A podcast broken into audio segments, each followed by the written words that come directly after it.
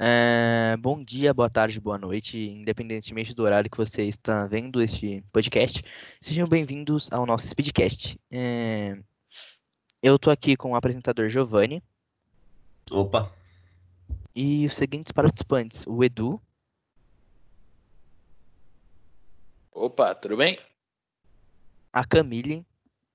Olá! O Matheus Vinícius. Oi, oi. E a Júlia.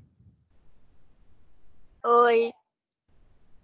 É, bom, primeiramente eu vou, para introduzir o nosso podcast, eu vou falar um breve trecho de, uma, de um texto aqui que envolve, no geral, o tema.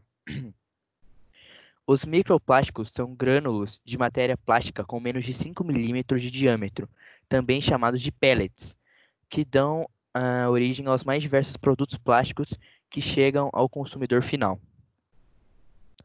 Uh, bom, uh, Brito, o que, que você acha da, de como os pellets, que são, na verdade, o, aqueles plásticos pequenininhos, é, e os produtos em geral chegam no mar? Ah, cara, eu acho que assim, eu acho que o plástico ele é um grande problema que vem assolando a humanidade durante um bom tempo.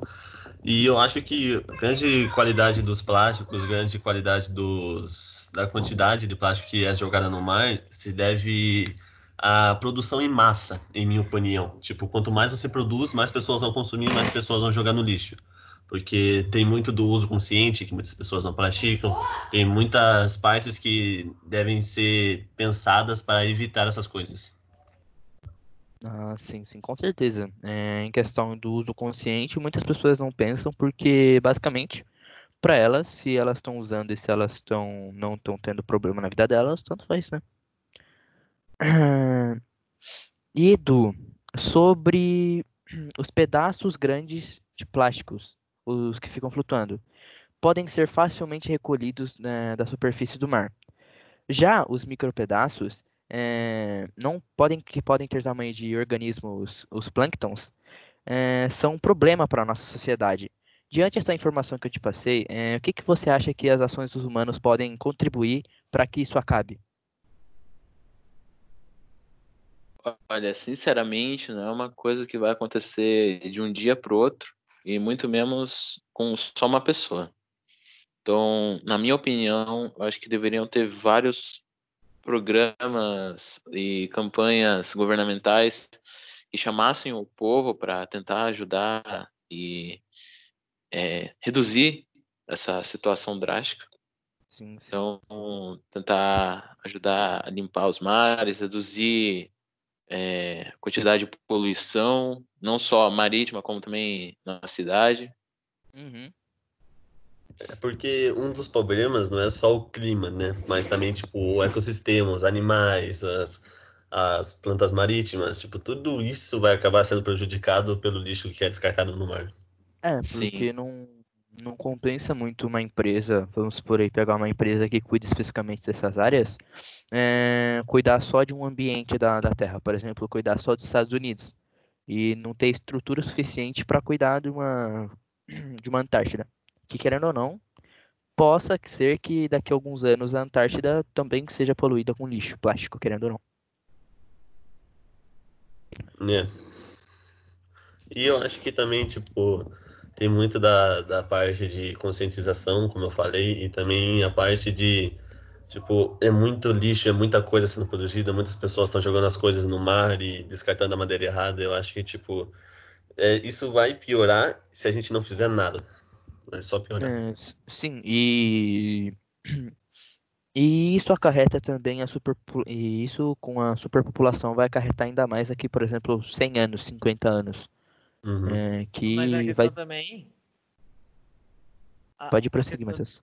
A questão também é que se com isso tudo, para para parar, fazer um projeto para isso, também não requer só as pessoas querer, mas também o investimento, né? Sim, sim, isso com qualquer coisa. é, nas escolas, não bastam só os alunos querem estudar, coisa que eu acho muito difícil, vamos ser sinceros. É, e os professores querendo dar aula. Basta o governo, em geral, dar uma quantia para para ajudar. E essa mesma coisa com esses projetos que limpam os mares. E, e Matheus, você, é, como que é a velha expressão? O que, que significa a velha expressão? Lixo local, problema global. Para você. Para mim, então. Isso. Ah, parando para pensar um pouco, é, de primeira vista a gente não vai entender muito bem, mas se a gente parar para pensar tipo, um pouco, a gente entende que tipo qualquer lixo sendo produzido em qualquer lugar, é, ele vai ter uma uma uma vai acontecer algo grave dependendo do ambiente que, que fizer. Se você fizer um lixo aqui no, em São Paulo, uh, vai ter algo, algo grave que vai acontecer lá no, no Rio de Janeiro ou entre outras coisas, outros estados, países, etc. Entendeu? Ah, sim, sim. Mas no geral, então você quer dizer que não importa o local, não importa onde a pessoa esteja, se ela não tomar devido cuidado com o lixo, esse lixo vai se tornar um problema para o mundo daqui a alguns tempos. Aham.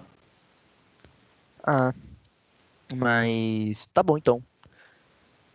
Então eu vou encerrando o, o Speedcast por aqui. Espero que vocês tenham gostado da nossa breve conversa sobre este tema. E tem mais, daqui a pouco tem mais, tá bom? Beleza.